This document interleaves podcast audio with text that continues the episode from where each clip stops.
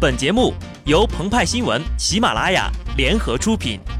听澎湃新闻，新颖独到，无尿点。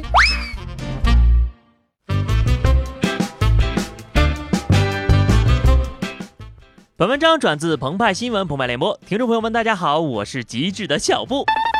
人生无常，谁都不知道什么时候会躺着中枪。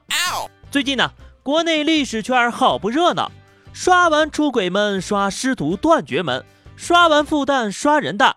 然而，贯穿其中的暗线，实际是北大历史系终极大 boss，就是若隐若现的严布克老师。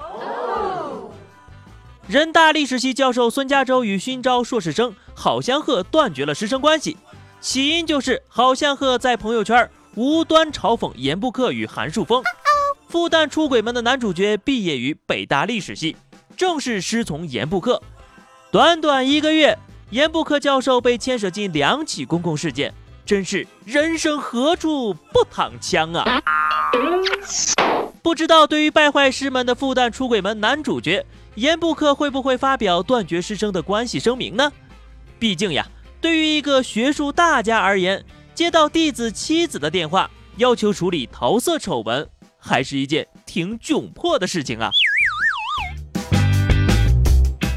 古人讲“一日为师，终身为父”，又讲“无爱无师，但无更爱真理”，所以历来师生关系多生变数，他们可以产生各种矛盾。学术矛盾、立场矛盾、感情矛盾、金钱矛盾等等，上百种矛盾呢。这次人大师生断绝关系，就是一个中二少年遇上了愤怒教授的故事。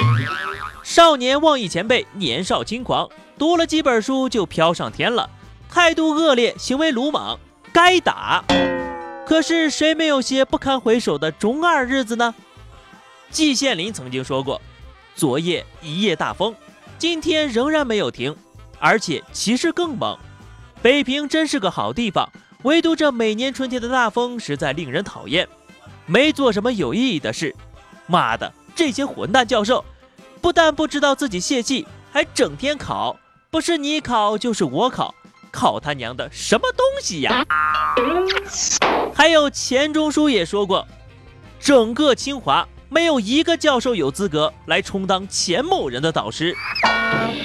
那时候他们是正值青春的大学生，牢骚满腹，浑身充满着过剩的荷尔蒙，偶有狂言也是正常啊。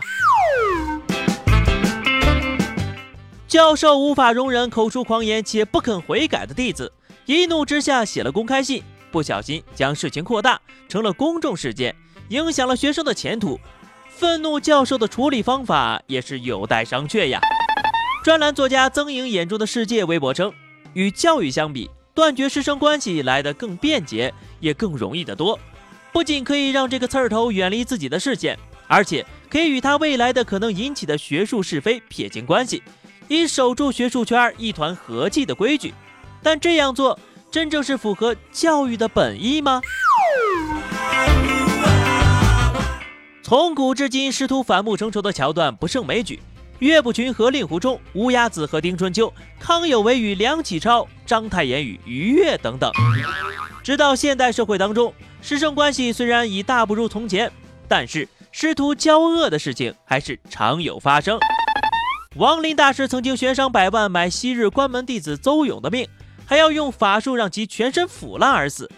邹勇则多次举报王林非法持有枪支和非法行医。后来呢？结果大家都知道了，邹勇遭绑架沉尸鄱阳湖，王林涉嫌非法拘禁被逮捕了。还有少林弟子释延鲁实名举报方丈释永信，紧接着剧情走向了比金庸小说还精彩呀！释延鲁又遭其弟子释恒英举报，这位释延鲁的大弟子写信给师傅，对举报释永信是苦口婆心劝释延鲁回头是岸，之后又向媒体披露。释延鲁有两个老婆，好一出螳螂捕蝉，黄雀在后的戏码。比起以上这些师徒反目，孙家洲与郝香鹤实在是小巫见大巫呀。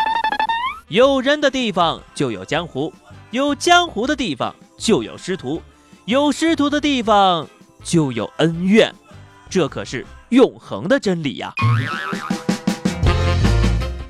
最后呢，派派他还是要劝这位中二少年：批评可以，骂人垃圾就是你的不对了。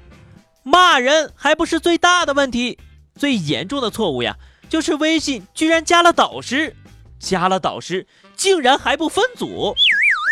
朋友圈发言一定要分组啊，少年！难道不该给导师看到些深夜苦读的照片吗？发什么？不知不觉一天就过去了，好充实，明天继续加油。走在从图书馆回寝室的路上，看着满天繁星。想着自己已经好久没有看过黄昏是什么样子了。黄昏虽然美，但是美不过这充满斗志的午夜星光，这一类的吗？强烈建议给每位新生新员工普及朋友圈微信分组的技巧，深刻认识到屏蔽导师、领导和部分同事的重要性。好的，那么以上就是本期节目的全部内容。更多新鲜资讯，敬请关注喜马拉雅澎湃新闻。下期节目我们再见吧，拜拜。